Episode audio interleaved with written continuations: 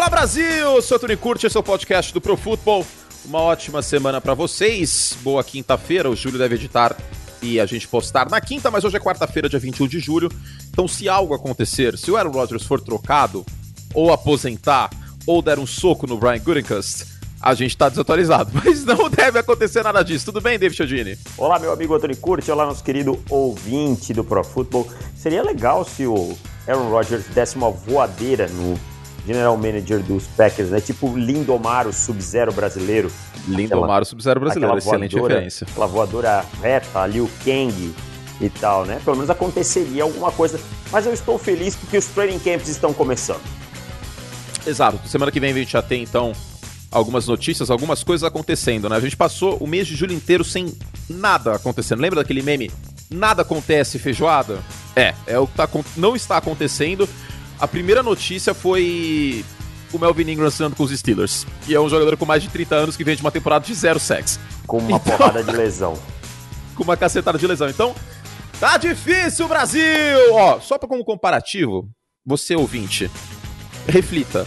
Ano passado a gente teve contrato do Mahomes, contrato do Chris Jones, Raheem Mostert pedindo para ser trocado, Cam Newton nos Patriots, tudo isso no mês de julho. O, o Newton foi de junho para julho, mas foi julho. Este ano, Sherman preso e Melvin Ingram. Acabou. Sim. Já assim. Tá difícil. Sherman foi preso no dia que eu falei que ninguém era preso. É. Aí, aí a gente tá testando umas. Umas, umas feitiços aí. aí. Nada contra o Richard Sherman, a gente não quer desejar o mal de ninguém, né? Inclusive a situação bem delicada aí dele. Brasil, a podcast hoje é um podcast que vai deixar muita gente contente e feliz com a gente. É, obviamente, temos que dar nossa opinião, nós não somos vaca de presépio, estamos aqui para dizer o que nós acha. Mas se a gente errar, tudo bem. A gente vai chegar e falar assim, erramos, mas vocês riem da nossa cara, é legal, é divertido, é gostoso. É uma grande mesa de bar essa vida, David Chiodini. Cinco times que mais pioraram na intertemporada, hein? E olha que teve uns aí que conseguiram piorar que já eram ruins que até dói, hein? É, tá, tá, tá russa a coisa para alguns desses times, mas essa é a NFL. Às vezes você tá por cima, às vezes você tá por baixo, a vida segue, o mundo é um moinho. Vamos lá então, Devon, e no final. Nossa, nossa senhora, hein? Que o filosofia. Quê? A vida é um moinho. A vida, a vida é um moinho. A vida é a Holanda, por acaso? A vida é a Holanda. A Holanda é um grande moinho. Às vezes é pra Copa, às vezes não vai. E ó, no final do programa, momento anos 90 não vai ser novela, não. Mudamos. Quadros clássicos do Domingão do Faustão, hein? O programa oh. não existe mais, então nossa homenagem a ele aí, quadros dos anos 90. Vem com a gente nos próximos 40, 45 minutos, tem muito futebol americano. E na sequência, groselhas. Eu vou deixar a música rolar porque é legal essa música até o fim. Essa música é anos 90 também, hein? Tudo Unbelievable, aqui. do IMF. Tudo, Tudo anos 90 aqui. A gente é millennial, se você é geração Z, paciência, nós é cringe mesmo. Tô bebendo café e amo café. Eu tomo café, tá. é uma térmica de café por dia. É, café é bom demais. Como seria a vida sem café? Vocês falam que o millennial endeusa o café, eu endeuso mesmo. Bora! Bora! Bam, bam, bam, bam, bam.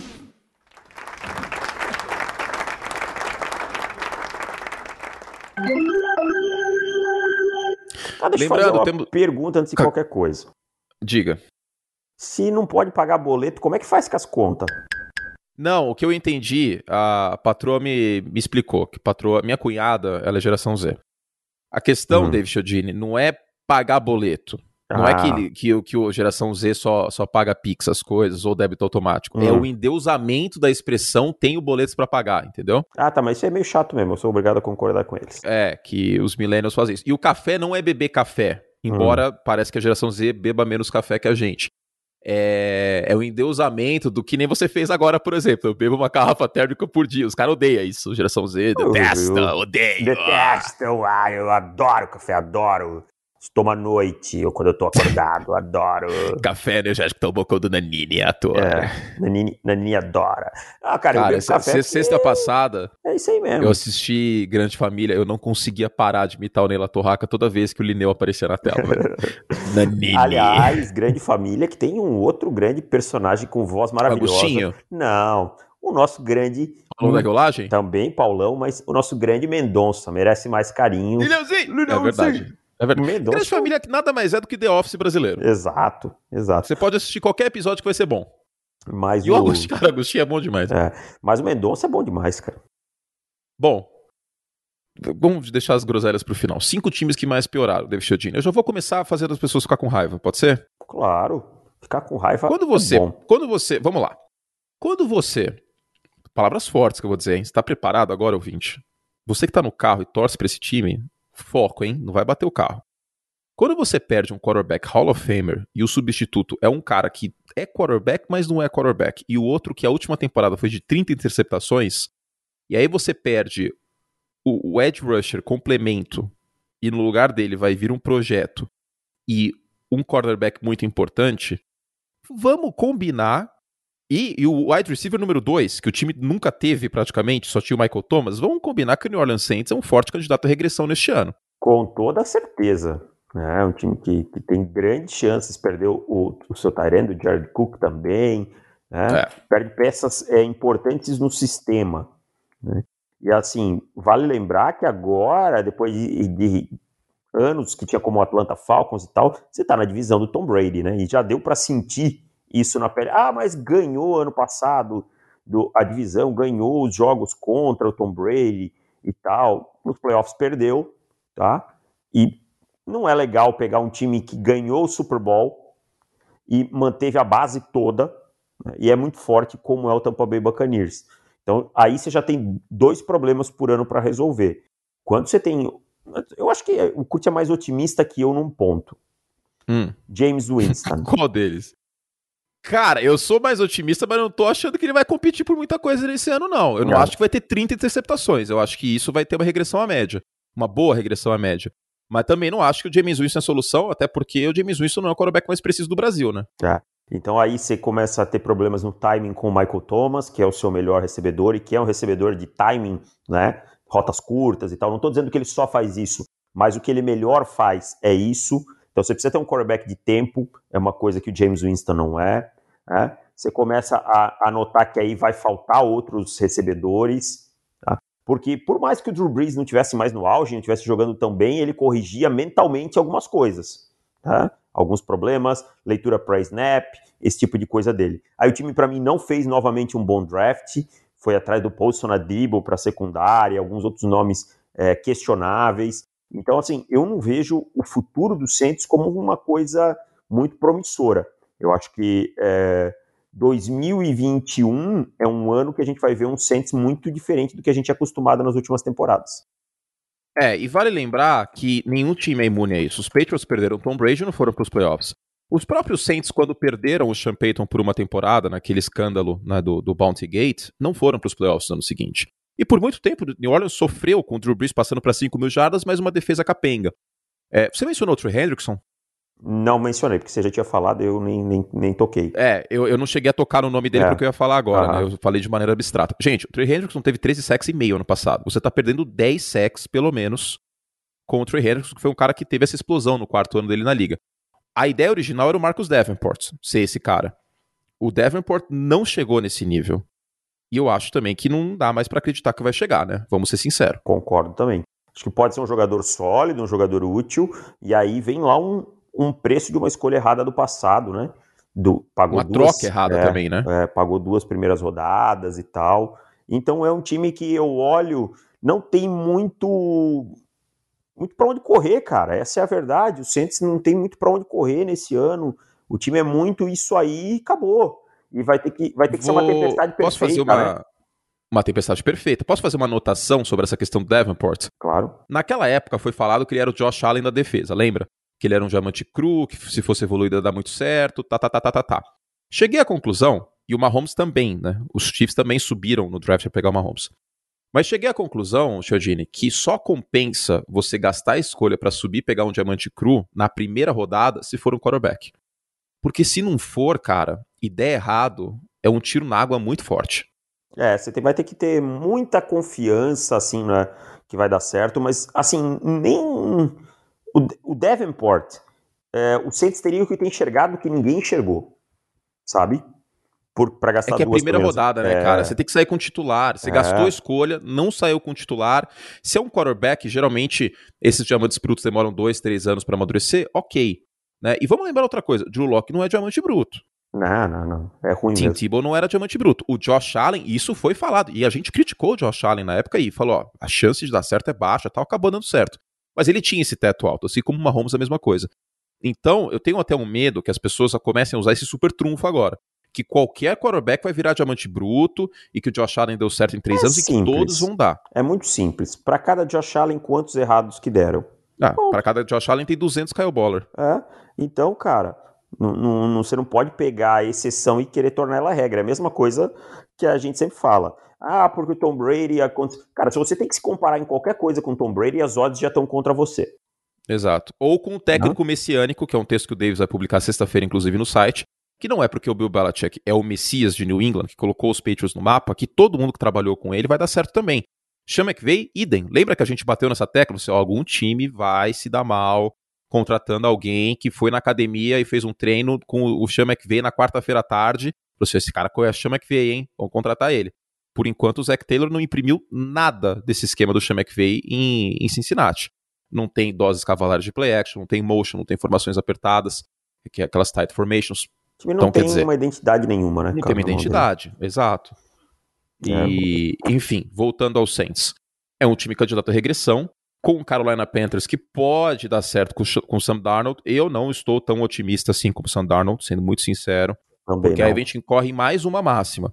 Não é porque o Ryan Tannehill estava na asa do, do Adam Gaze e deu certo em Tennessee que todos os outros vão dar. Porque aí é uma, é, uma, é uma noção errada da onde veio isso dar certo pro, pro Ryan Tannehill. Mais Isso deu exceção. certo. Isso, isso- exato, isso deu certo também pro Ryan Tannehill pelo sistema de Tennessee que tirou a pressão das costas dele.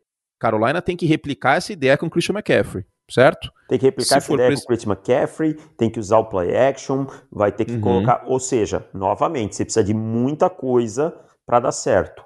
Tá? A tempestade perfeita aconteceu em Tennessee. Será que ela vai se repetir? E o Tannehill chegou sem pressão também nos Titans. Começou o Tannehill não reserva. chegou para Exato, ele não chegou para ser titular.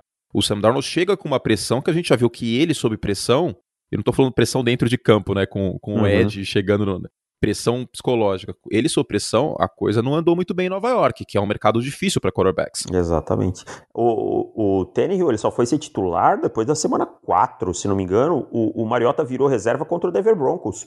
Perdeu para o Denver Broncos e virou reserva.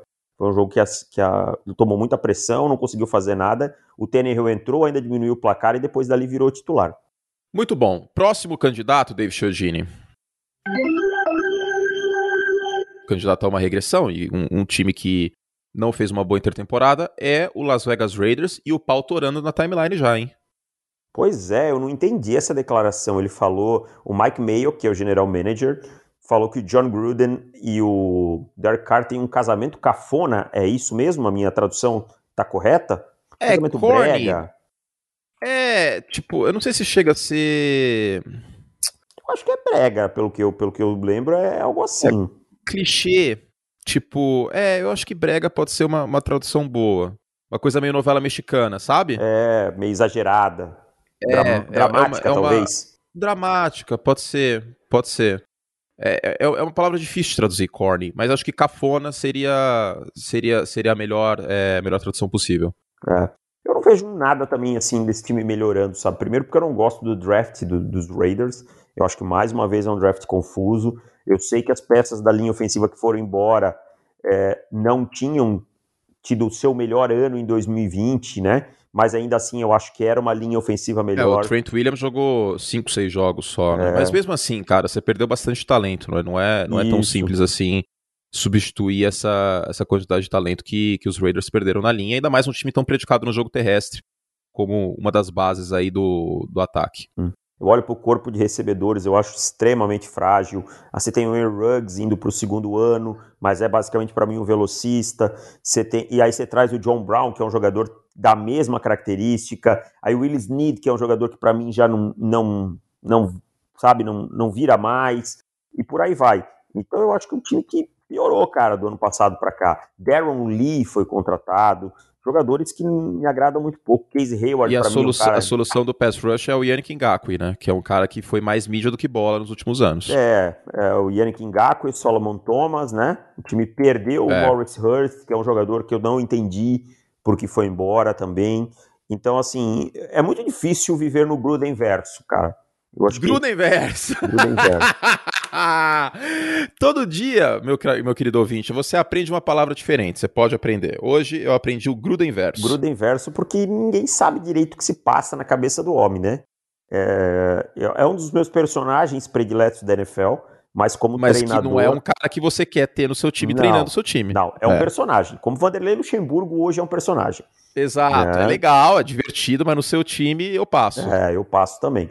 Então, assim, é um cara com quem eu gostaria de sentar numa mesa para conversar, é, principalmente pelas caretas que ele faz, que são maravilhosas.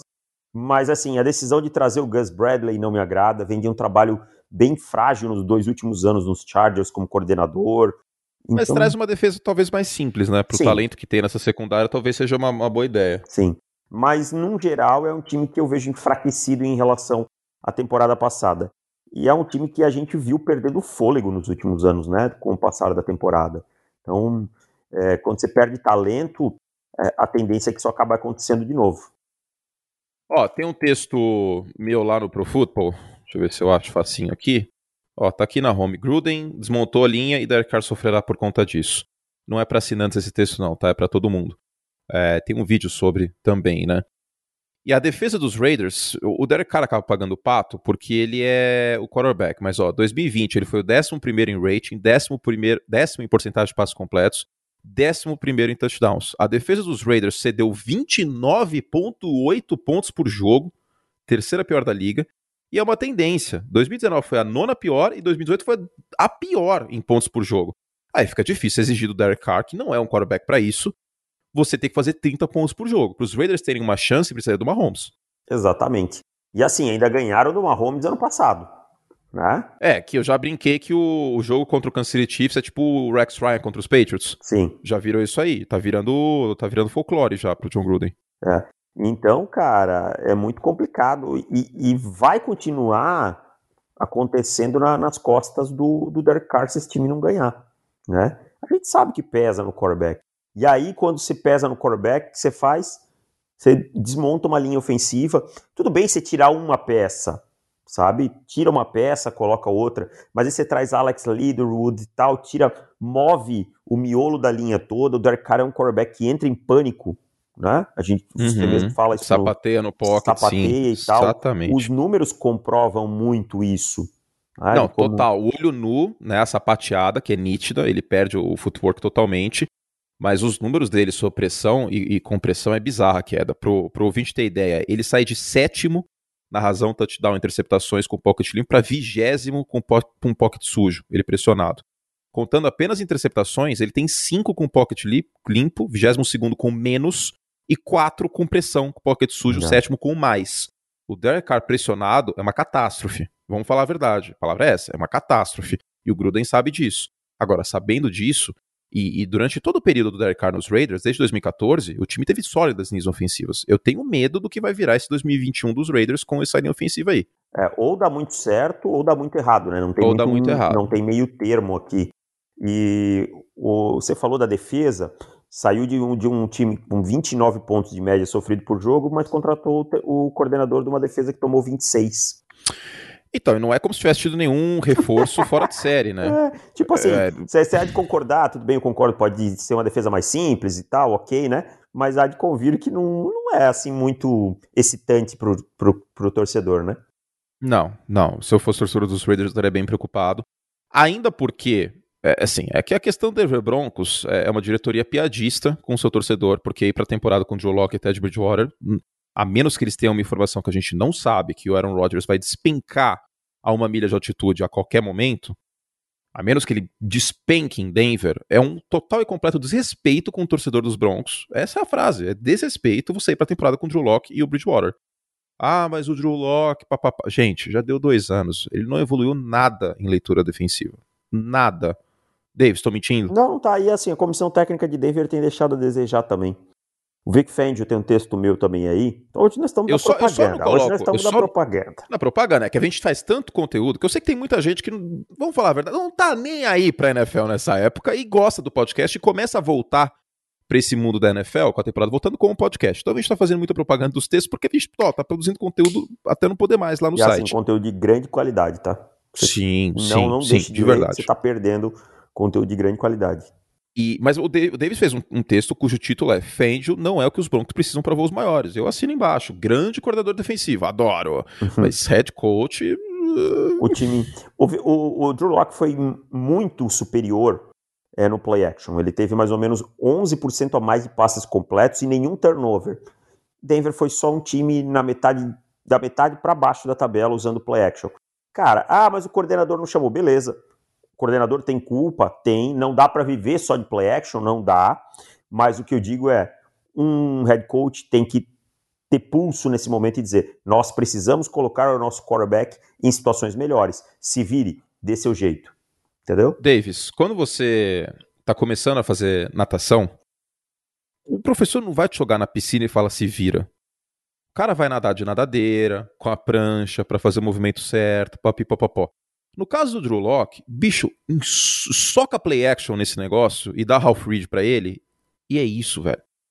Ah, mas o jogo corrido de Denver não foi Ajuda bom. Ajuda o cara, velho. Mais um problema. O time não contratou o Mike Munchak há dois anos atrás, não, não pagou o Melvin Gordon. Ué, tem que cobrar então. que funcione. Exato, senão a gente vai ficar aqui, tudo é lindo, tudo é maravilhoso. Não, sempre tem uma desculpa para tudo, cara. Sempre é, exato. Ah, nesse sistema ele não dá certo. Aí muda o sistema inteiro. Ah, ah nesse sistema não tá dando certo também. Qual sistema vai dar é, certo, então? Cara, então, a, né? alguma hora a coisa tem que funcionar. E, não, e assim, quando não funciona, desculpa, a responsabilidade é do head coach.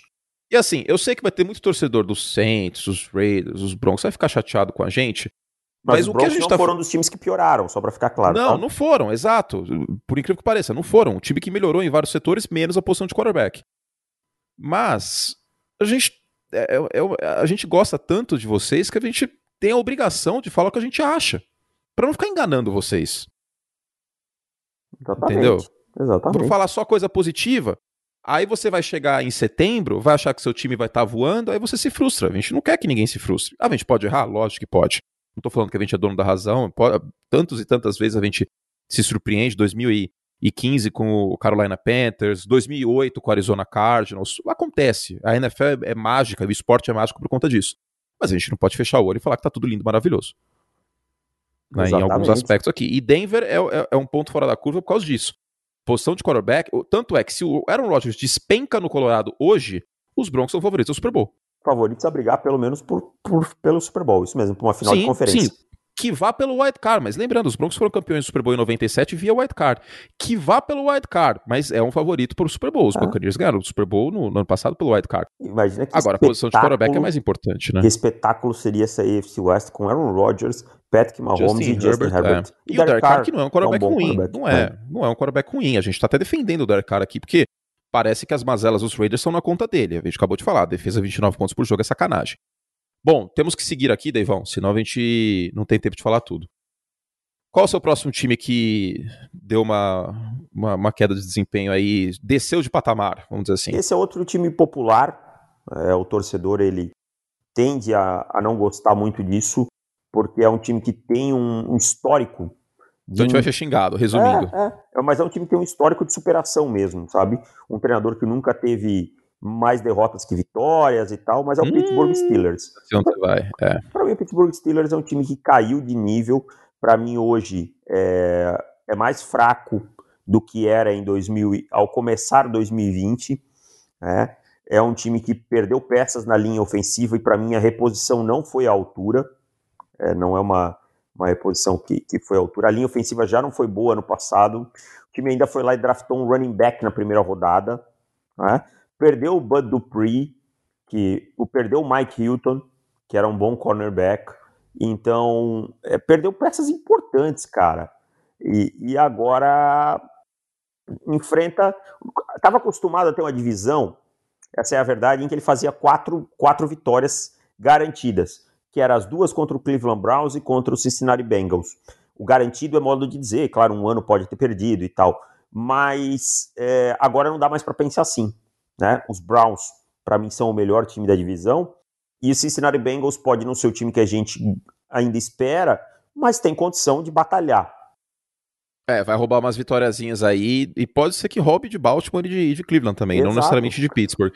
Mas, cara, é, vou citar Aristóteles aqui. O meio termo, não vou citar ipsis literis, mas a, a, filosofia. O meio termo é o ideal, cara. Nem um extremo, nem outro. Nem meter o louco e praticamente dar o dedo do meio pro seu quarterback que o Green Bay Packers fez. E nem cair de cabeça dessa maneira totalmente cega e Ted Mosby que o Pittsburgh Steelers fez com o Ben Roethlisberger. Por quê? Se o Ben Roethlisberger perder quatro jogos por lesão neste ano, que infelizmente é possível de imaginar, ó, acabou esse time. Exatamente. Dwayne Haskins vai, ser, vai ser o quarterback? Sim, Mason com, o dente, com o dente quebrado, que a, a então. namorada então. deu um soco. E eu digo mais uma coisa. É... Cara, não é como se o Big Ben em campo também fosse fazer grande coisa, não, tá? Pode ser que tenha um declínio estatístico aí nessa próxima temporada, um uhum. declínio de produção, porque ano passado ah, mas o livro de jogadas era muito, era muito fechado, era pouco criativo, vai chegar o Matt Canada, vai mudar tudo isso. Gente, o time não rodava play action, porque como que vai rodar play action com o quarterback é um poste no, no, no pocket? É. Como, a... como, que o Roethlisberger vai fazer um rollout? E Explica. assim, ó, mesmo nos lançamentos que ele teve, na segunda metade ele caiu muito de produção, mas caiu, muito, muito mesmo em, em precisão e muitas coisas, tá? Então, é, esquece, cara. Eu acho que, que tá bem complicada a situação aí. Vai ter que ter vitórias em, em jogos improváveis. O time ganhou a divisão ano passado, né? Então tem calendário de campeão. E é o calendário, uhum. se não me uhum. engano, mais difícil. Pega Chiefs, pega Bills. É, é o calendário, se não me engano, mais difícil de toda a NFL. Acho que você que falou é, esse tempo. Em qualquer, em qualquer ótica. Seja por vitórias dos oponentes em 2020, seja por vitórias esperadas em Las Vegas desses oponentes na temporada 2021, que é aquela média que Las Vegas faz, em qualquer ótica, os Steelers têm um calendário mais difícil da NFL. E você mencionou o Rolfinsberger, tal, como ponto positivo, a gente tem a experiência dele, tem uma boa comissão técnica, mas vamos lembrar que esse time perdeu o Steven Nelson, tá? Isso pode ser uma fragilidade bem grande nessa secundária. Joe Hayden não é o mesmo jogador de antigamente. E perdeu o Bud Dupree. A alternativa neste momento, a princípio, é o Melvin Ingram. Que não é um que... jogador confiável. É, é. E, e, e, o torcedor dos Steelers tem uma certa expectativa, e eu não vou nem entrar no mérito dos wide receivers dropando, do draft, do Pat Fryermuth, do Najee Harris, etc. Existe uma expectativa do Alex Highsmith, tá? De até ele ter mais snaps do que o Melvin Ingram. Eu até acho ele um bom jogador, sabe? Mas o momento não favorece ele se tornar um titular. Então é, é uma coisa meio complicada, assim, não favorece ele se tornar um titular, é um é um, é um jogador que vai precisar é, ainda de um amadurecimento e tal. Pode comprometer um pouco o jogo do TJ Watt, isso tudo, né? Então, não são boas as perspectivas pro, pro Pittsburgh Steelers. Existe um cenário no qual os Steelers vão para os playoffs ganhando a divisão? Não. Para mim, hoje, não. Para mim, só tem um cenário. É o Baker Mayfield se machucar e o Lamar Jackson se machucar. Não, no, nem, nem lesão. Najee Harris com duas mil jardas. Nesse cenário, tudo bem. É, mas não, não vejo isso Nem assim, você acha? Hum, hum. Não, é. é que eu não vejo isso passar. Eu, eu, concordo, eu entendo o que você está dizendo, é um cenário, mas eu acho que passa muito longe disso. Acho que se o Najee Harris tiver uma temporada de 1.300 jardas, você pode ficar bem feliz. E ainda tem que medir a produtividade disso, né? Porque muito pode ser volume. É. Chodini! Oi! O site, continua, o site continua todo vapor. Eu sei que vocês abandonaram a gente em junho e julho, né? Seu safado, ouvinte safado, foi ver Eurocopa, foi ver NBA, vai ver Olimpíada e esqueceu que o NFL existia, né? Ah, ó, NBA já acabou, hein? Eurocopa também, agora você tem Olimpíada. Você pode voltar pro futebol americano, ouvinte? Pode voltar a assinar este site, que senão você vai perder muita coisa boa, hein? É, mas também se você assinar hoje, por exemplo, você pode ler tudo. Você pode fazer um intensivão. É, é verdade. Todo o conteúdo não é, não é que você só lê o que foi publicado depois da sua assinatura. São mais de 1.500 textos nos nossos arquivos de assinantes que você tem a leitura aí garantida, basta assinar nosso site, certo? Certo. E tem tags lá, ó, você clica na tag, vai para tudo que tem do seu time. Tem, para você que é assinante, tem uma home exclusiva, não tem? Mahomes. Mahomes. Mahomes profutbol.com.br barra plus ou profutbol.com.br barra o sinalzinho de, de plus, né?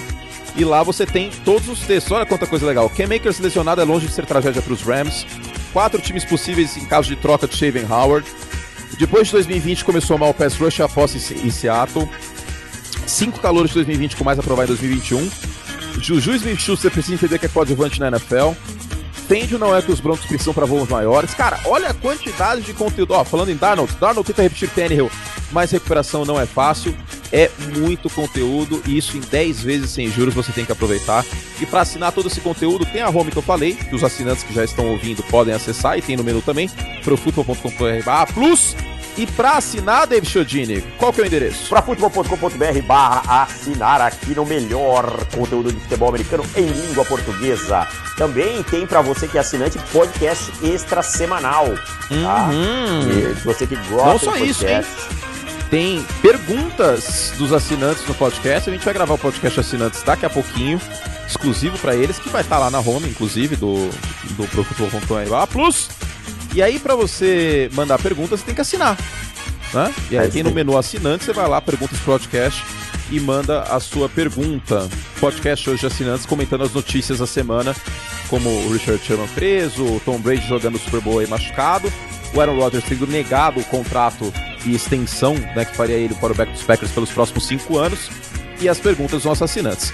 Então, para ouvir todo esse conteúdo, para ter muita coisa legal, profutbol.com.br barra assinar. Não perca tempo, hein? Aproveita aí a nossa promoção de 10 vezes sem juros, que daqui a pouco não vai ter mais, viu? Inclusive. Exatamente. Não vai ter mais 10 vezes sem juros, então aproveita porque a gente absorve os juros para vocês pagarem aí um valor que não pesa e é isso, tá? Então logo menos não vai ter mais. Aproveita profutbol.com.br barra assinar além de você sustentar essa bagunça que é esse site. E aí, se, o, se um, um ex-membro aí do BOP perguntar para você se você financia esse negócio, você pode orgulhosamente falar sim, sou eu que financio. É, e ele vai dizer, obrigado, me dê, me dê o endereço que eu também vou financiar. Exato. O endereço é profutbol.com.br para assinar. E tem a descrição, na descrição do podcast tem o link também. Mais podcasts, interação com a gente, é um espetáculo esse, esse Pro Football Plus. Chodini, vamos a mais um time antes da gente começar o momento groselhas. Quantos times a gente falou? Três, né? Três. Saints, Raiders. Vamos escolher entre esses dois? Ah, eu vou. Eu vou falar. Dá pra falar rapidinho dos dois, porque os dois estão. Quais são os dois? Houston Texans e Detroit Lions. Eu, ah, eu... Houston Texans não tem muito o que falar, né, cara? É. Eu acho que o Detroit Lions é menos preocupante porque eles pioraram por um motivo muito simples. É o Mao Tse Tung, um passo para trás para dar dois para frente. Exato. Vamos ver o que o Jared Goff pode nos oferecer. Conseguimos escolhas extras, conseguimos o Penny Sewell com essas escolhas para o nosso futuro. É, nos livramos de um corpo de recebedor veterano, que era produtivo, mas já começava a ficar veterano, com Marvin Jones. Kenny Golladay foi embora porque seria caro para a gente, não seria útil nesse momento. Então eu acho que os Lions, eles pioraram, mas... Conscientemente. Conscientemente, e eu acho que tem um plano para melhorar. Isso que é importante. Agora, o Houston Texans, para mim, é uma bomba completa.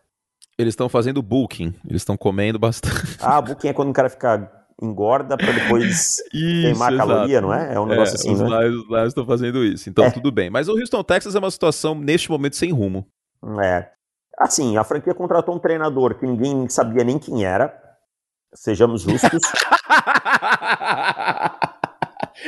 Não, e nem quem era, e qual era o cargo dele no ano passado? Ele era coordenador de. Ele era treinador dos wide receivers dos Ravens. Uma das... Qual é o time com menos jardas recebidas na NFL pro wide receivers? Os Raiders. Muito Os bom. Os Ravens, desculpa, perdão. Ravens, é, sim. Perdão. E então, cara, tudo errado, né? Tipo, o melhor jogador do time é o Philip Lindsay provavelmente.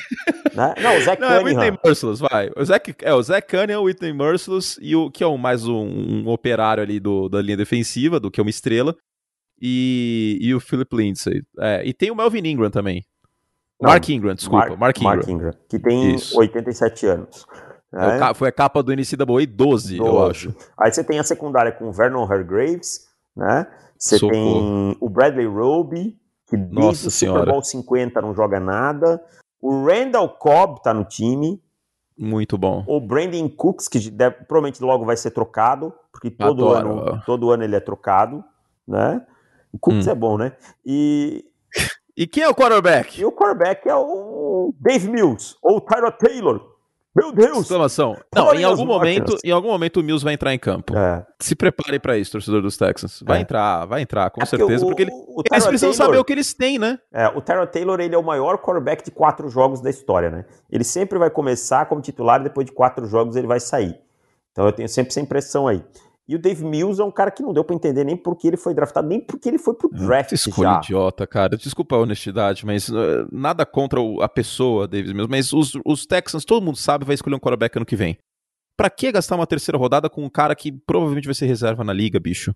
Que é um Daniel Jones com anemia. Nossa, cara, e, com- e com pouca experiência, né? É, jogou uma temporada no, em Stanford, num ano que o Nossa, time cara. só jogou dentro da divisão e por aí Não, vai. é- aí é a falácia de Stanford. Agora, perdão. todo quarterback de Stanford é pro offense e Andrew Luck. Todos vão dar certo.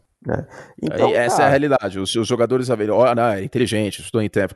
Não é só isso. Tem que pegar o cara, tem que dissecar o cara, entendeu? Não é pegar o capacete dele, olha que linda essa arvorezinha aqui, show de bola, Costa Oeste, uhul. Calma aí, tipo, gastar uma terceira rodada, sendo que você já vai gastar uma escolha no ano que vem para um quarterback. Porque vai, velho, vai. O, o Mills não é o Tom Brady. É, e o Deshaun Watson já deixou claro que não joga mais lá, não, né? essa histó- é, isso aí não tem, não tem volta. Isso se ele jogar em algum time nessa temporada, porque tá esse problema aí jurídico, extracampo, que a gente só, só Deus sabe quando vai resolver. É, a previsão, ó, nós estamos há uma semana dos training camps, né? não tem nenhuma definição da liga. É improvável que o Watson jogue esse ano, imagino eu. Então, cara, é um time, pra mim, candidatíssimo a ser primeira escolha do draft. Né? Candidatíssimo a Eu acho que não tem. Cara, é candidatíssimo a uma vitória na temporada. uma, Se duas, muito. aquelas assim, sabe? Não passa de duas, É. cara. Honestamente. Olhando hoje. O, o. Pode Como ganhar um chamava? jogo de um Jaguars, assim, tipo, dentro da divisão, eu quero dizer, sabe? Num dia bom e tal, mas não. Tem os Jets também no calendário, não tem? Mas hoje eu Ah, vejo os Jets, muito mais time. Muito mais time hoje pra mim também. É. Deixa eu pensar aqui. É, eu tinha pensado numa, numa comparação, eu acho que você vai concordar. Essa contratação do Dave Culley lembra muito do Jim Sula. Sim, sem sentido nenhum. Ou do Fred Kitchen sendo efetivado, sabe? É, o, e o Fred Kitchens foi muito sem noção, né? Porque ele passou da graduação pro doutorado, pá. O cara era técnico de, de running back num belo dia, de repente, ele, no, dia, no ano seguinte ele era head coach já é, na ele NFL. foi tipo. interino naquele ano, conseguiu umas É. vitórias e tal, mas nada demais e virou o head coach do time e por aí vai.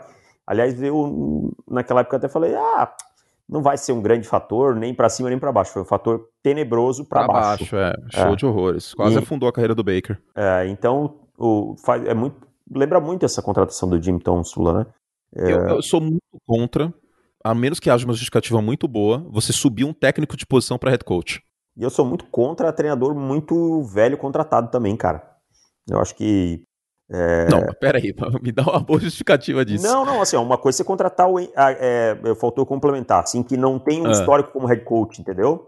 Ah, tá. Uma Por- coisa tipo o Andy Reid sair dos Chiefs agora e pra Isso. outro time, Não, ou o Pete sim. Carroll e tal. É, agora, o cara não tem nenhuma experiência como head coach, já tem 65 anos, cara. É a mesma coisa o Vic Fangio. É, foi muito esquisito isso. É, a- a- o meu problema de você subir um técnico de posição para um, pra um head coach é que o coordenador ofensivo ele é o responsável pelo ataque inteiro, certo? É como se ele fosse um. Sei lá, um governador. Pensa que. Eu, eu já fiz essa analogia algumas vezes. Pense em outro país, tá? Já que aqui no Brasil eu sei que tá muito polarizado, pense em outro país. Estados Unidos. O, o técnico de posição é o prefeito. Tipo, ele tá se importando lá com os wide receivers só. Tipo, ele, lógico, ele vai ter reunião com o coordenador e tal, mas ele não tem tanto BO pra resolver. Tanta coisa pra pensar, tanta, tanto ego pra administrar. Aí o coordenador já é o governador e o head coach é o presidente. Você saltar de prefeito, pá, pra presidente, é um salto muito grande. É É. essa outra, essa outra analogia que eu faço. Saltar da graduação pro doutorado. Poucos conseguem fazer isso. Eu tinha um professor de direito romano na faculdade que era fantástico. Eu- Inclusive, agora ele é, ele é secretário de justiça lá em Ribeirão. E ele é um gênio. Aí, tudo bem. Mas eu não vejo isso no Cully. Tipo, esse salto aí eu acho muito temerário. E, ó, vou, vou mais além. Eu não lembro o último cara que saiu de, de técnico de posição pra head coach e deu certo. Também não lembro, cara. Porque, por exemplo, você tem o John Harbaugh, que foi técnico de special team, pelo menos. Mas era uma unidade, né? É uma unidade. É uma unidade. E E, é uma special team é difícil pacas pra treinar. E é uma unidade que você lida com todas as fases do jogo. Todas as fases do jogo. Como taclear, como é, é, organizar taticamente, tal e tal. Hum, É bem diferente. Coordenador de special teams, ele passa por tudo, cara. O Cliff Kingsbury era head coach, o Arthur Smith era coordenador, o John Harbaugh coordenador, Sean McDermott coordenador, o Matt Rule era head coach, o Matt Nagy coordenador, o Zach Taylor eu acho que era técnico de posição, não era não? O Zach Taylor era quarterback coach. Aí, ó, tá vendo? Já é quarterback coach em 2018. Já já já estamos mal. É, o Mike McCarthy foi head coach, o Stefanski coordenador, o Vic Fangio coordenador, o Dan Campbell. Dan Campbell. Não, mas ele era técnico assistente, ele era é. head coach assistente em é. New Orleans. Uhum. Aí eu acho que tudo bem. Aí, aí ele tava, tava nos BO lá. Uh, Matt LaFleur era coordenador. O Dave Cully, a gente acabou de mencionar. Frank Reich era coordenador. Urban Meyer, head coach. Andy Reid, head coach. John Gruden, head coach. Brandon Staley, coordenador. Sean McVay... Sean McVay era o quê? Sean McVay era... Era coordenador. coordenador era coordenador no... em Washington. Ah. Era coordenador. Mike Zimmer, coordenador. Brian Flores, na prática, na, ah, na prática era coordenador. Era coordenador. Né? Ele era coordenador Vamos... defensivo na prática. É. Bill Belichick uh, tinha sido head coach.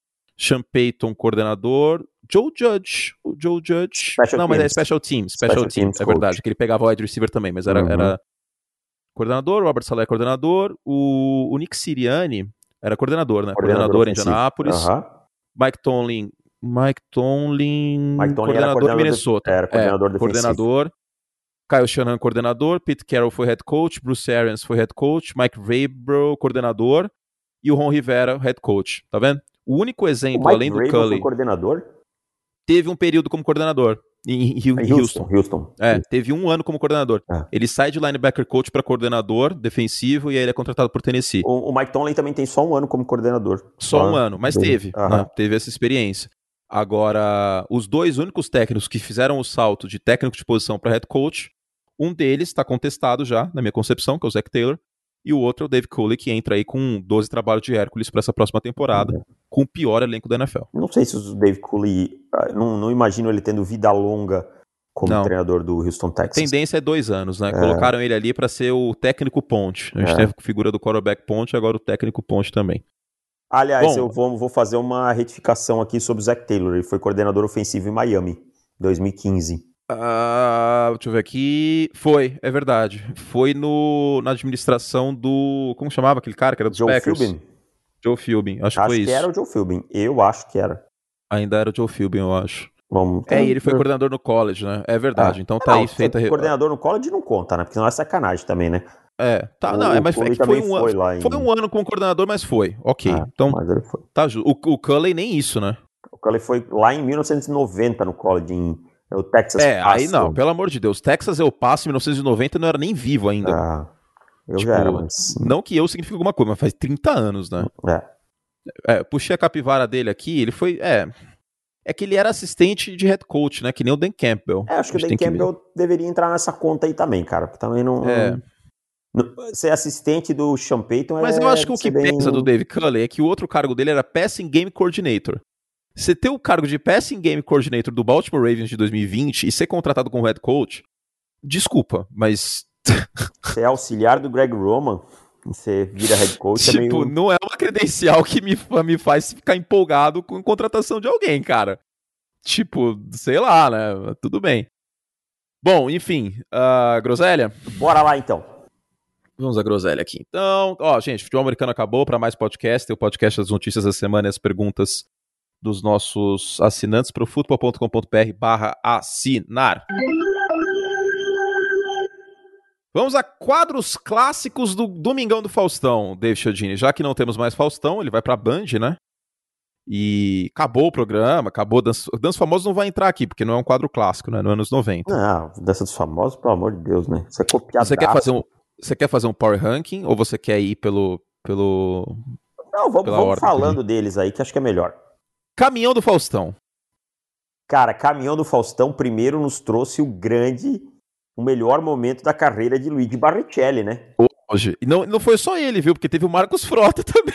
O Marcos Frota? o Marcos Frota é o que era casado com a Carolina Dickman?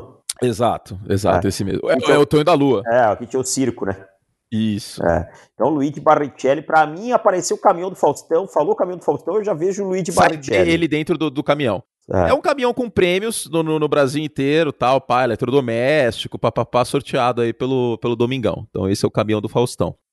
Cara, Temos também. Lembra, só desculpa te interromper. Você lembra que era uma montanha de cartas? Tipo assim, uma montanha Sim. literal, literal. Tá? Literal, literal. Programa, ah, mas naquela época era isso, né? Era é... carta, cara. Quando foi a última vez que você mandou uma carta? Pô, cara, não lembro. Pra, pra mais. Eu não de... lembro também. Eu não lembro. Eu lembro que a última vez que, que, que eu pedi um sinal de fax, eu acho que foi 2001, 2002. Tipo, eu era criança e tal, pá, mas também ah, por aí. Fax, tipo... fax durou um pouquinho mais, cara. E empresa durou um pouquinho é, mais? Porque eu lembro, assim, ali em 2008, 2009, você pedia, às vezes o cara tinha que mandar o contrato social, alguma coisa. É, para documentos, né? É, Exato. Aí, e aí a internet ainda assim não era muito rápida, ou escanear ficava um arquivo muito pesado e tal, né? Aí você mandava o fax, aí vinha aquela merda, não chegava inteiro, aquela porra daquela folha depois de dois dias já tava sumindo tudo, que é uma folha tipo de extrato bancário, sabe? Isso, de nota fiscal. Isso, de nota fiscal, aquela merda ia apagando tudo. E então, cara, é, era uma merda aquele fax, ainda bem que o e-mail ficou popular. É, o e-mail acabou popularizando, a internet banda larga também, isso aí é uma coisa que a gente, a gente não sente falta, né? O fax é uma, tecnologia que não ajuda. Temos também aqui é, o quadro. Tinha muitos é, game shows né, dentro do, do Domingão. Controle remoto, você lembra desse? Que era um jogo de conhecimento sobre televisão. Controle remoto, esse eu não me lembro direito, cara. Esse não fez tanto sucesso. Não, eu não me lembro. Controle remoto não. É, esse, esse eu confesso que eu também não me lembrava muito. Mas esse aqui você vai se lembrar. Que é, hum. é o mesmo princípio, perguntas e respostas entre atores e atrizes da Globo. Sexolândia. Ô, louco, bicho. Sexolândia era tipo domingo à tarde. Você chamava é. umas pessoas que aleatórias, tipo Cadu Moliterno. é, vamos lá. É, Cadu Moliterno, Glória, é, Glória Pires e, sei lá, um ator adolescente de malhação, Sérgio Ondiakoff. E aí, Serginho, você gosta quando ela dá aquela lambida lá? E aí o Faustão. No pé, no pescoço, é, coisa assim. Aí o Faustão fazia uma cara, regalava os olhos. É no pescoço, bicho, não é lá onde é, você tá pensando. É, maravilhoso. E, e, e, era isso. Aí depois tinha uma sentada no balão, né? Que era clássico, tipo do Gugu, clássico, assim. Exato. E, e, e Sexolândia era isso à tarde. E aí era radical falar de sexo domingo à tarde. Sexolândia, muito bom. Temos aqui também, esse aqui é um, é um formato importado dos Estados Unidos, Jogo da Velha. Estrelado por artistas da Globo dispostos em um quadro luminoso. Aí eles tinham que acertar as perguntinhas e fazer o jogo da velha. Lembra desse? Lembro, e quem que era um em cima do outro. E quem participava muito desse era a Dercy, cara. A Dercy estava no jogo da velha toda semana e o Faustão sempre fazia uma piada com ela ser velha, né? E ela sempre respondia com um palavrão é, tipo, que a Dercy parecia que tava sempre. Agora, esse quadro aqui, a epítome. Aliás, vamos fazer Gugu e Faustão junto, que acho que vai dar tempo. Esse quadro. A gente já fez os quadros Domingo Legal? Não sei, mas a gente faz de novo. acho que não. Competição, eu tô usando aqui só para passar a referência, tô usando o Almanac nos 90, do Silvio Essinger como referência. Olha como a gente pesquisa e estuda para fazer é, esse podcast, eu, hein? Eu comprei, não chegou ainda, o Almanac dos, 50, dos 35 anos do SBT. Também utilizaremos, muito bom.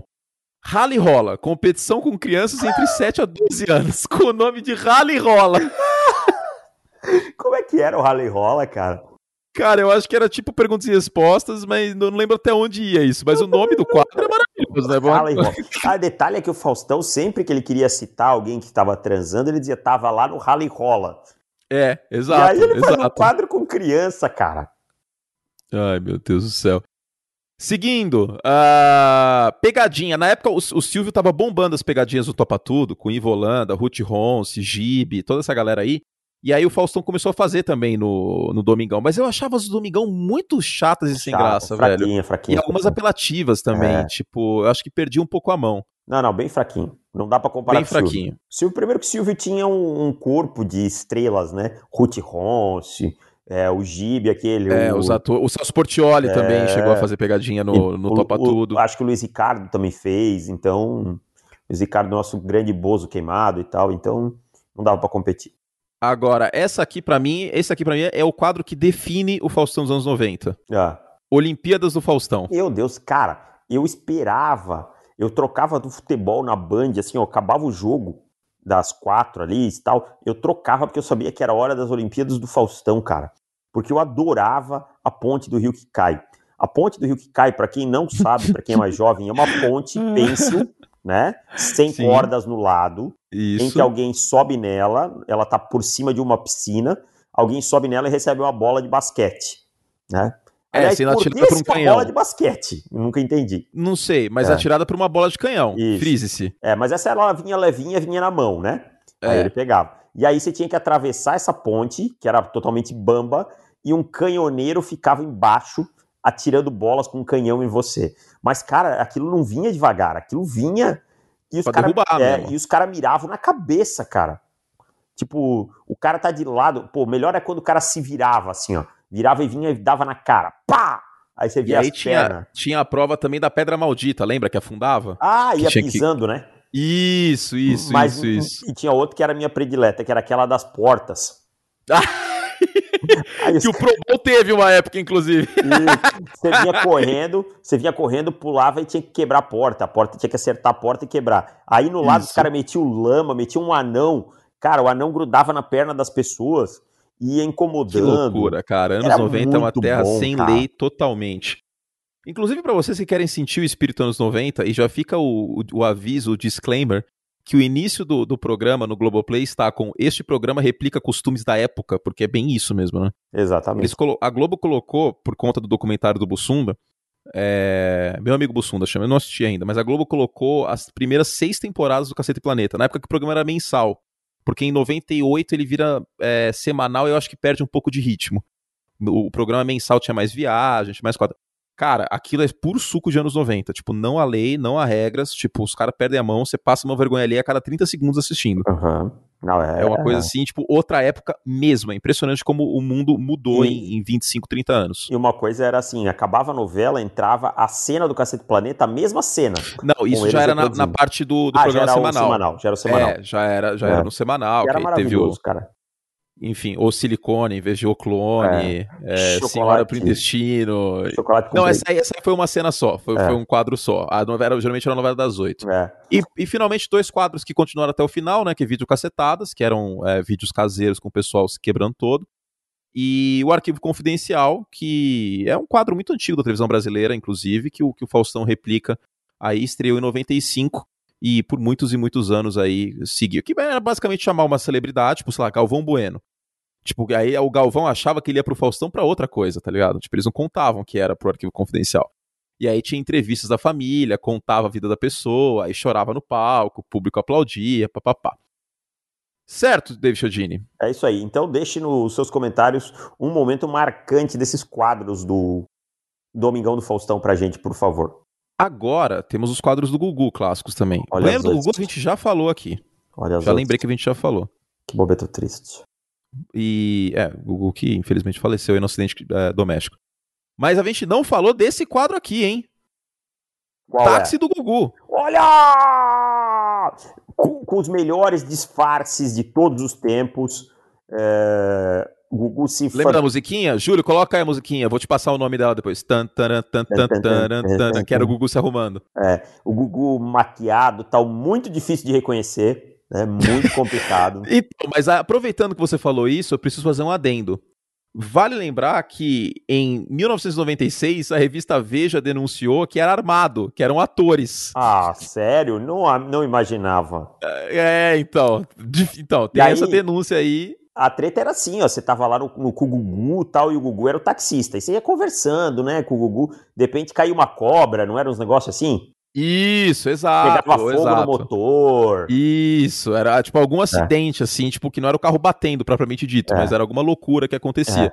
É. ah, eu acho, cara, que teve hum. algumas edições que aí acontecia a loucura, a pessoa saía do táxi, alguma coisa, e encontrava um ídolo dela, se não me engano. Sim, sim, para é. compensar. Tipo, tinha, um tinha umas paradas SBT, assim. Né? Tipo um é Marcelo lógico, Augusto. Alguma é coisa lógico, assim. não ia ser alguém que, tipo. Não é, Ivete Sangalo. É, não, até poderia ser porque não era da Globo, não, mas não ia aparecer assim, a Fernanda Montenegro do é, nada. A, Glo a, o SBT anos 90, vocês têm que lembrar que ele era meio subcelebridades. Tá? É. É o que hoje. É, exato, exato. Boa, boa, boa menção.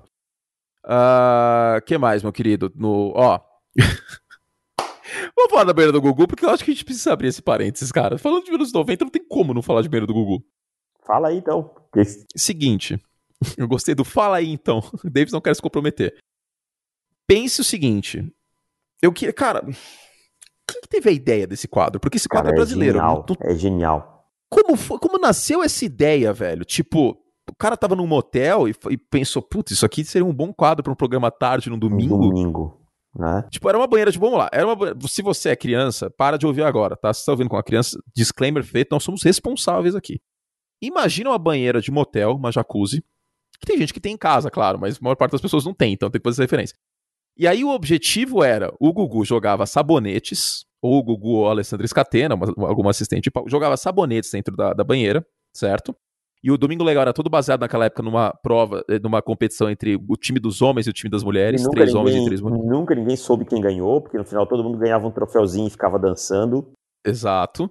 E aí, tipo, obviamente, subcelebridades da época, e algumas até celebridades e tal. Mas aí a prova se consistia em a Luísa Ambiel, que foi a pioneira, que inclusive estava na Fazenda agora há pouco e protagonizou um romance com o Cartoloco, segundo Pelo informações de constam aqui, que isso deixou o Davis um pouco chateado, inclusive. É, ela, ela era tipo, tipo wrestling. Ela tinha que segurar a pessoa, seja homem, seja mulher, e impedir que a pessoa capturasse os sabonetes no fundo da piscina, que a água estava túrgida, obviamente, não estava cristalina. E aí o, o, time que pegasse mais sabonetes vencia, certo? Exatamente. E aí tinha o contrário, tinha um cara que, obviamente, ninguém sabe o nome, que fazia isso com as mulheres e tal. Tinha? Não era, não era Luiz Abiel nos dois casos? Não, não. E aí depois virou assim, ó. Aí acontecia, tava lá o El Chan cantando e a, o Banana Split. Aí o compadre Washington ia segurar uma das meninas do Banana Split, por aí, entendeu? Ah, tá, tá. Mas okay. tinha um malandrão lá que era o tipo o contratado do programa também. Tá, o Luiz Ambiel. É, tipo, acho que era Leandro o nome do cara. Eu não, não lembrava disso. Eu, eu sabia que o Qual é a Música, por exemplo, tinha, né? O, o Pablo. Não, mas tinha o cara que cantava também, que eu te mandei a foto esses ah, dias. Ah, sim, Josias. Sim. Josias. Porque tinha as interpretações com o Pablo, mas tinha o cara que cantava, sim. que era o Josias. É, tinha a banda, tudo, né? É... Enfim, aí você olha essa descrição que a gente fez, bom, a princípio tudo bem, né? Só que o intuito do quadro não era esse. O intuito do quadro é que ia biquíni pra cá, biquíni pra lá, sunga pra cá, sunga pra lá. Ah, os close era isso sacanagem, tudo, cara. Os close era sacanagem. Tudo... Às três e meia da tarde de um domingo. Ó, descobri, era Leandro o nome mesmo do ex-garoto da banheira do Gugu. Leandro, tá é, bom, tem, boa, boa, informação, Davis. Tenho aqui uma matéria dele no, no R7 de 2018. Aí, aí tinha outras duas provas do Domingo Legal, que se você... Não, peraí, peraí, peraí. O nome dele era ah. Leandro Seguro. Ele tinha que segurar as pessoas. Ah, meu Deus, que coisa maravilhosa. Tinha duas outras provas que eu preciso lembrar você, Chiodini. Hum. A primeira delas era a do balão. Maravilhosa. Que, que tinha Sheila que, Mello teve uma performance espetacular. Que era, obviamente, um grande inuendo a sexo, que a pessoa, uhum. tipo, a mulher sentava para estourar o balão, tipo, no, no, colo, colo de um cara. cara. sentado, tipo, vamos, vamos falar a verdade aqui. de frente, de costa, várias formas de, de estourar. Exato. E a outra prova que também era sentado, que é a prova, que absurdo que era isso, que é a prova do striptease com o batimento cardíaco, lembra disso? Eu lembro, lembro. Tinha do striptease a Márcia Goldschmidt se segurando zero quase, parecia que ela estava morta.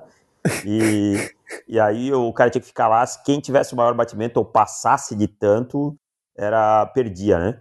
E tinha cara, outra eu queria prova... muito saber quem teve a ideia dessas, dessas coisas, cara. E tinha outra que... prova que era ler o que estava no peito que era o que? As mulheres estavam com a camisa branca ou suja. água, né? É, e você ia com uma metralhadora de água, uma pistola, e tinha que ir limpando, e o primeiro que conseguisse lesse o que estava escrito ganhava. Obviamente, a camiseta ficava molhada, e isso às 4 horas da tarde de um domingo. Exatamente. A Sheila certo. Mello, cara, tem um vídeo dela, procurem Sheila Mello, prova da bexiga no Domingo Legal. Ela quase acabou com o picolé do Que Loucura para estourar uma bexiga. É surreal que aquilo ali passou ao vivo no domingo Ao vivo no domingo tarde. à tarde, cara. É, é, totalmente surreal. Porque assim, o que acontece é o seguinte, vamos, vamos contextualizar isso. Não é porque os caras eram FDP que, que isso acontecia pura e simplesmente. Contexto. A televisão brasileira ficou mais ou menos uns 20 anos amarrada por conta da censura federal. Exatamente. Né, o período de ditadura tal, que até o final dos anos 80 ainda estava em cima. Então, acabando a, a ditadura e vindo a Constituição de 88, havendo é. mais liberdade nos meios de comunicação, tipo, avacalharam totalmente, foram pro outro extremo. É tipo cachorro quando arrebenta a corrente. E aí, obviamente, tem alguns incidentes aí, né? No Faustão, sushi erótico. É, deu, deu uma estourada feia, assim, né? Sushi erótico, Aquela episódio do Latininho. É, do Latininho, ia dizer aquilo lá, é, aquilo lá foi então, pesado até passaram pra do época, ponto, né? exato, passaram do- até pra época que não era, não era tão conversado esses assuntos, passaram do ponto totalmente. O sushi erótico, eu vou descrever o que é. Era uma mulher deitada num restaurante japonês, Realmente nua. com, nua, 100% nua, com peças de comida japonesa, sushi, rosomaki, é, sashimi, uramaki e tal, cobrindo o, o- o- Meu Deus do céu. Cobrindo, Cobrindo os seios e a, a vagina É, da mulher. é, isso tudo num link ao vivo, com o Faustão no estúdio e, tipo, a presença no restaurante de Oscar Magrini, tipo, que é o Ralph de, de Rei do Gado. É. Fantástico, cara. Quer dizer, fantástico não, pelo contrário. abs- Fantástico de tão absurdo que é, tipo, a gente olha hoje e fala, meu, não é possível que isso é ao ar. E tem dois episódios do Domingo Legal que a gente tem que mencionar. Um que foi. Márcio Garcia tava no sushi erótico, hein? Tava no Sushi hora, tava o Marcos Garcia também? Tava sim. No. no- que, cara, que situação. Que hoje Tem- apresenta tem do- programa pra criança. Pra criança, a gente tem o, o- os Mamonas apareceram pra valer no, no Domingo Legal, e infelizmente o acidente também foi coberto pelo Domingo Legal. E teve também uma coisa, acho que lá pra 98, 99, que, cara, ficou mais ou menos uns dois meses o Gugu explorando isso todo domingo, que foi o Chupacabra. Nossa, o chupa-cabra. Teve outro que você, acho que você não vai lembrar, você é um pouquinho mais velho, que era os irmãos mexicano peludo. não, essa aí eu não. Não, não, era uma família Não. que eles nasceram com. Eles tinham, um- não sei se é um distúrbio genético, o que que era, eles tinham. a- o rosto deles crescia pelos gigantes, assim. E aí ele- o Gugu dizia que era família lobisomem. E aí Isso eles- foi explorado na TV no domingo à tarde. Nossa, totalmente. Totalmente, cara. Família lobisomem. Até vou ver se eu acho aqui. É, mexicana lobisomem. E ia no Gugu direto, cara. A outra coisa que era bizarro, assim, ó, que acontecia. é, aí eu vou fugir um pouquinho do Gugu, que era no ratinho do homem que disse que estava grávido. Foram descobrir, ele tinha uma, um verme gigante. Era, o, ratinho, o Ratinho era mais munducão É. na- na- no período. Até, até ele ir pro SBT. Aí Não, ficou um foi, na- pouquinho, foi- mas. acho que foi no SBT essa Foi no já, hein? SBT isso? Ou, ou foi na Record ou foi no SBT. Mas foi em horário nobre. Então era isso aí, cara. Era mundo cão. Não tinha como essa geração dar certo. É. Bom, Essa geração é a minha, no caso, antes que alguém critique, é, tá? a minha também, exato. É a minha, antes que alguém critique. Cara, eu acordava de manhã com o isso? Sérgio Malandro gritando, a Xuxa. Não, calma, não dá spoiler. A gente vai falar, a gente vai ter Não. um, um especial no nosso Não, programa, especial programas infantis. Só só, só esse takezinho. E a Xuxa pegando o café da manhã, comendo o café da manhã com frutas, não sei o quê, e o resto da galera com pão seco. Sérgio Malandro comendo pão seco, porque ela não ia dividir com ele. O Sérgio Malandro que ficou na Globo um tempo, ele era o O Step. ele era o step da, da, da Xuxa, quando a Xuxa saía É. de férias, o show da Xuxa era o Sérgio Malandro que apresentava. Sim. Bom, é isso, então começamos bem aí já, hein? Quadros clássicos do Domingão e, e do, do Domingo Legal nos anos 90, quadros que não podem passar na TV hoje em dia. Tipo, se tiver um Viva do SBT, eles não podem colocar aquilo no ar. Tipo, Deixa eu só falar uma coisa do Sérgio Malandro, cara.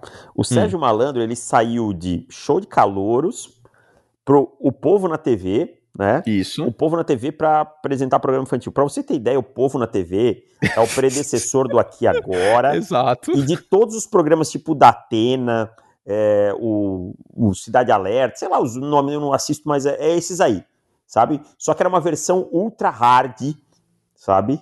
Era o Povo na TV. O Sérgio Malandro ele saiu. O Silvio Santos ele teve a brilhante ideia de pegar um cara que era repórter e cobrir a rebelião em presídio e botar como um apresentador infantil. Com um programa chamado Hora do Capeta. Hora do capeta, tudo junto escrito. Cara, não havia regras. É o que eu falei. Passou a ditadura, passou a censura federal, tipo, descambou de uma maneira muito, muito fora de série. Bom, teremos aqui ainda a passagem do, do- no nosso programa, a passagem do Ratinho da Record para o SBT, que deu processo, deu um monte de BO, isso aí é, vale a pena a gente comentar sobre. Inclusive alguns quadros do Ratinho também, do DNA e etc. O Ratinho que nada mais era do que o, o caso de família hardcore. Nossa, Naquela Ratinho, era punk, era punk. Era o caso de família hardcore misturado com Aqui Agora. O Aqui Agora foi um programa que eu acho que nem, nem vale a pena a gente tocar no assunto, porque era muito, muito, muito fora de série. Não, não, tipo, aqui agora era. Tinha que botar um balde embaixo da TV, cara. Exato. Tipo, eu o negócio era YouTube, muito cara. arrasto. E eu, eu falo assim, ó, o Brasil pré plano, Plano real, real, exato. Isso aí vale a pena mencionar. cara. A sociedade melhorou muito. Eu acho que até, a- até a parte legal, lógico que a gente dá risada dos absurdos, né? porque o humor ele é muito absurdo, mas a, a parte legal da gente fazer esse contraste é ver como o país melhorou em vários aspectos. Né? Pô, cara, eu lembro antes do Plano Real ali, eu tinha. Eu, quando virou o Plano Real, eu tinha 10 anos. Né? É, 10 e eu completei 11 naquele ano, né? Pô, era muito difícil comprar alguma coisa, cara. Era muito, a gente era muito pobre, cara. O brasileiro era muito pobre mesmo, assim, tipo, tô falando, nunca faltou comida na minha casa, coisa, mas eu digo assim, era muito difícil você ter alguma coisa diferente, cara. Você tomar um refrigerante e tal. Não é que nem hoje que você vai, ah, tá, tá caro, mas eu vou ali e vou comprar um refrigerante. Não, você não podia, cara. Não podia, o Brasil era mundo cão mesmo. E o serviço público, essas coisas, era muito ruim, cara. Era tudo muito ruim. para ter telefone e tal.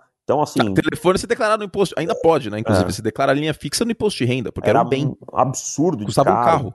É. Então, e os carros era só Brasília, é, Fusca e Voyage que eu me lembro. É, isso aí, isso aí muda, inclusive no início dos anos 90, no, é. no governo do Collor. Né? Então né? eu ele falo abre, assim, cara. Ele até menciona que os carros brasileiros eram carroça e tal, e aí tô, abre o mercado de carros. Não tô defendendo nem político A, B, C, nenhum governo, nada, não tem nada a ver com isso.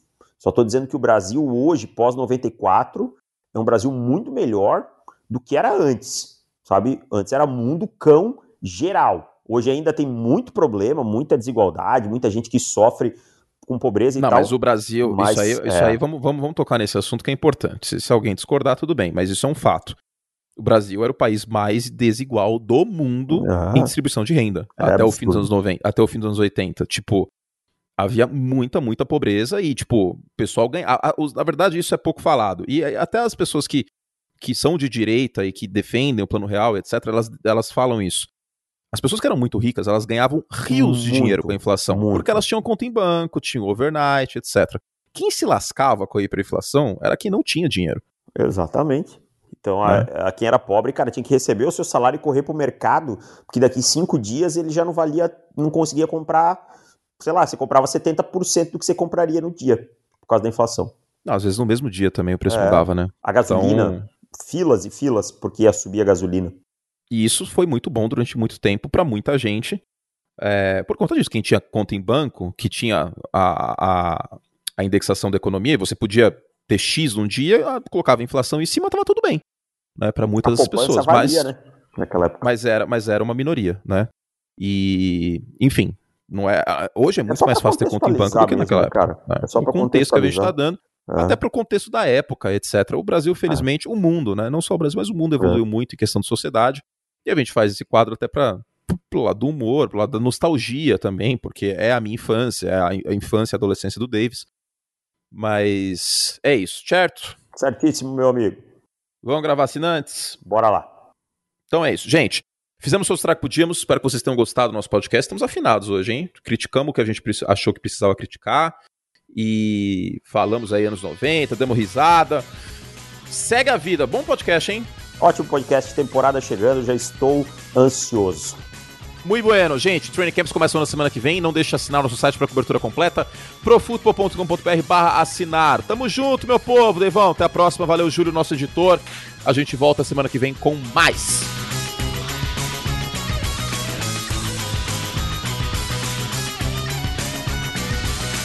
Foi muito curto o final, né? Mas tudo bem. Eu tinha esquecido quanto tempo demorava. Tchau!